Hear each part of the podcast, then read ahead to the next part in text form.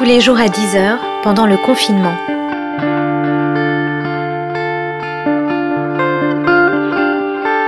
Journal de la peste par Aurélie Ruby. «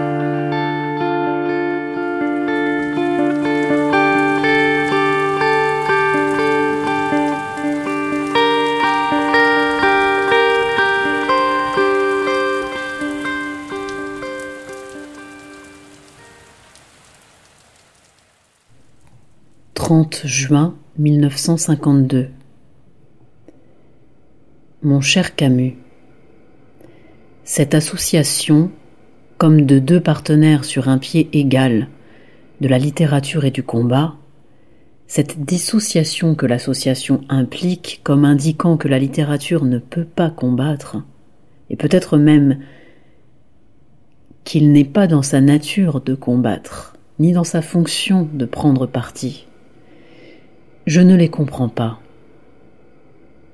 boutade destinée à exciter la hargne des écrivains engagés. Mais ne justifiez-vous pas, au contraire, ces écrivains qui, à gauche comme à droite, renoncent à écrire authentiquement pour devenir les servants d'une propagande, qui dissocient art et combat pour choisir ce dernier comme si de clamer des slogans, enrobés ou non dans des chiffons, était la seule manière efficace pour un écrivain de s'engager. Ne justifiez-vous pas, d'un autre côté, ces écrivains qui s'appliquent amoureusement à assembler leurs sonorités, qui se regardent et qui s'écoutent? Et le sarcasme qui se laisse entendre dans votre sous-titre n'est-il pas dirigé sur ceux qui s'essaient à affronter le monde en écrivant? Je croyais la querelle de l'engagement vidée je croyais acquise l'évidence qu'en écrivant, si on ne prend pas un engagement, on se trouve engagé de toute façon. Du simple fait que les mots agissent, et aussi que l'inaction ou l'anti-action est une action. Mon sentiment personnel est que pour se laisser toutes les chances de faire du bon travail,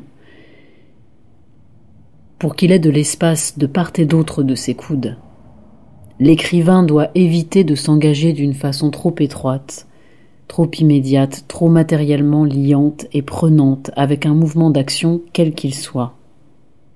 Il ne devrait pas en avoir besoin et le mouvement ne devrait pas avoir besoin de lui. Mais il doit également éviter de nier ou d'ignorer, de ravaler son engagement.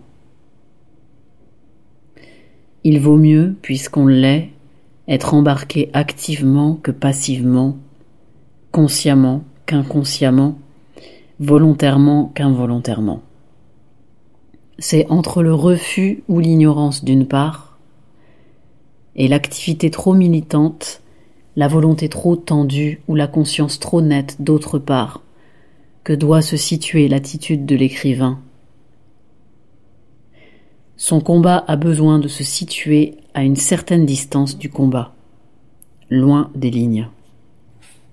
Mais aussi quand le combat devient une urgence extrême et qu'il s'agit de sauver quelque chose ou de tout perdre, quand il n'y a plus qu'une seule ligne et qu'il s'agit de la tenir, est-il inévitable que l'écrivain cesse d'écrire ses essais et ses romans et entre dans des formes d'action plus directes?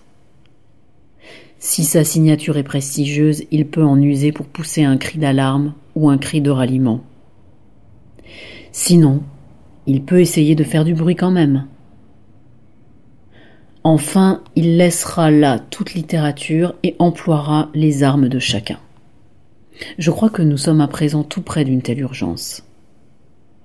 Avec la guerre que précipite actuellement la folie des Américains et la lâcheté des pays européens, avec une forme d'état policier qui peu à peu et pourtant très vite remplace l'état légal dans une France qui semble devoir rester apathique jusqu'au bout et accepter à l'avance le fascisme.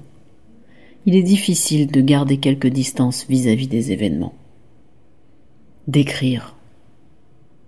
On veut crier. Ou alors on fait retraite dans un oasis imaginaire on s'abstrait dans un autre monde. les lettres par exemple. De littérature et de combat ne se comprend pas. Ou alors peut-on vouloir crier, s'armer d'une part et écrire des textes mesurés pendant les heures creuses d'autre part? J'ai rencontré dans une salle de concert quelques jours après la manifestation communiste contre Rick Dewey, Bloch Michel, qui fait partie, vous me l'avez dit, du noyau de la future revue. J'ai fait allusion aux événements. Et Bloch Michel m'a dit l'arrestation de Duclos. Elle ne me choque pas du tout, l'arrestation de Duclos.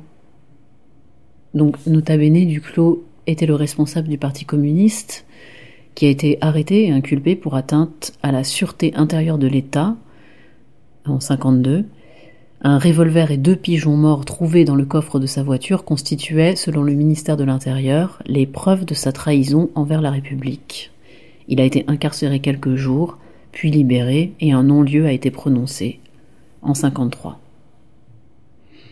Je suppose que vous ne partagez pas cette sérénité vis-à-vis d'un crime, à mon avis que nous paierons tous par un châtiment qui a des chances d'être capital. Mais ne croyez-vous pas que c'est sur ces points qu'il importe que l'accord se fasse avant qu'on ne se mette ensemble pour écrire et combattre? Bien amicalement, Michel Vinavert, qui est un auteur de théâtre. Et maintenant, un extrait du discours de Suède prononcé par euh, Albert Camus en 1958. Je ne puis vivre personnellement sans mon art, mais je n'ai jamais placé cet art au-dessus de tout. S'il m'est nécessaire, au contraire, c'est qu'il ne se sépare de personne et me permet de vivre tel que je suis au niveau de tous. L'art n'est pas à mes yeux une réjouissance solitaire. Il est un moyen d'émouvoir le plus grand nombre d'hommes en leur offrant une image privilégiée des souffrances et des joies communes. Il oblige donc l'artiste à ne pas s'isoler. Il le soumet à la vérité la plus humble et la plus universelle. Et celui qui souvent a choisi son destin d'artiste parce qu'il se sentait différent, apprend bien vite qu'il ne nourrira son art et sa différence qu'en avouant sa ressemblance avec tous l'artiste se forge dans cet aller-retour perpétuel de lui aux autres, à mi-chemin de la beauté dont il ne peut se passer et de la communauté à laquelle il ne peut s'arracher. C'est pourquoi les vrais artistes ne méprisent rien. Ils s'obligent à comprendre au lieu de juger. Et s'ils ont un parti à prendre en ce monde, ce ne peut être que celui d'une société où, selon le grand mot de Nietzsche, ne régnera plus le juge, mais le créateur, qu'il soit travailleur ou intellectuel. Le rôle de l'écrivain du même coup ne se sépare pas de devoirs difficiles. Par définition, il ne peut se mettre aujourd'hui au service de ceux qui font l'histoire. Oui, il est au service de ceux qui la subissent. Ou sinon, le voici seul et privé de son art. Toutes les armées de la tyrannie, avec leurs millions d'hommes, ne l'enlèveront pas à sa solitude.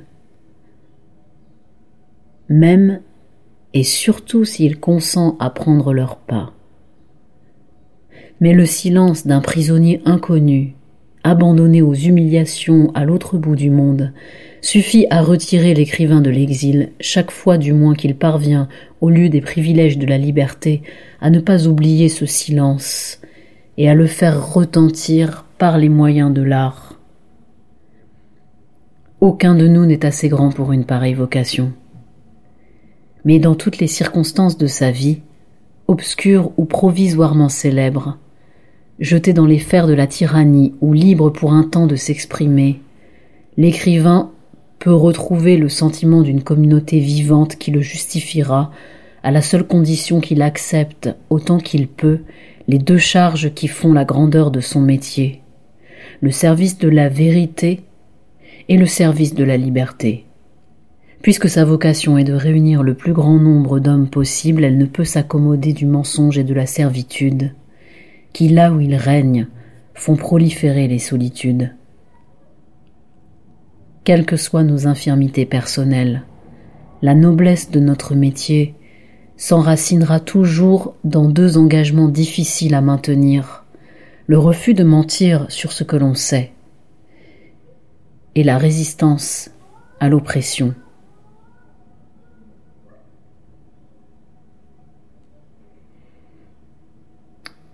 Voilà. Faire retentir le silence des abandonnés et des humiliés par les moyens de l'art. C'est pas beau ça